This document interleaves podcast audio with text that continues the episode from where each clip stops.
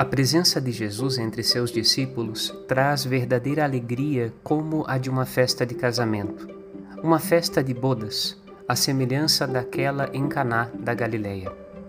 Por um tempo, Jesus é tirado da presença dos discípulos. Isso acontece dramaticamente quando Jesus é preso e levado ao julgamento, durante a sua crucificação e sepultura. Mas ele ressuscita e sua presença volta a lhes devolver alegria e paz. Após a ressurreição, Jesus sobe ao céu e anuncia que depois deste tempo de peregrinação sob a força do Espírito Santo, ele voltará para buscar os seus para estarem com ele onde ele estiver. A igreja jejua anunciando que fomos salvos por Cristo para uma vida melhor, que ainda não se consumou completamente, mas se consumará quando ele vier uma segunda vez em sua glória e majestade. Meditemos.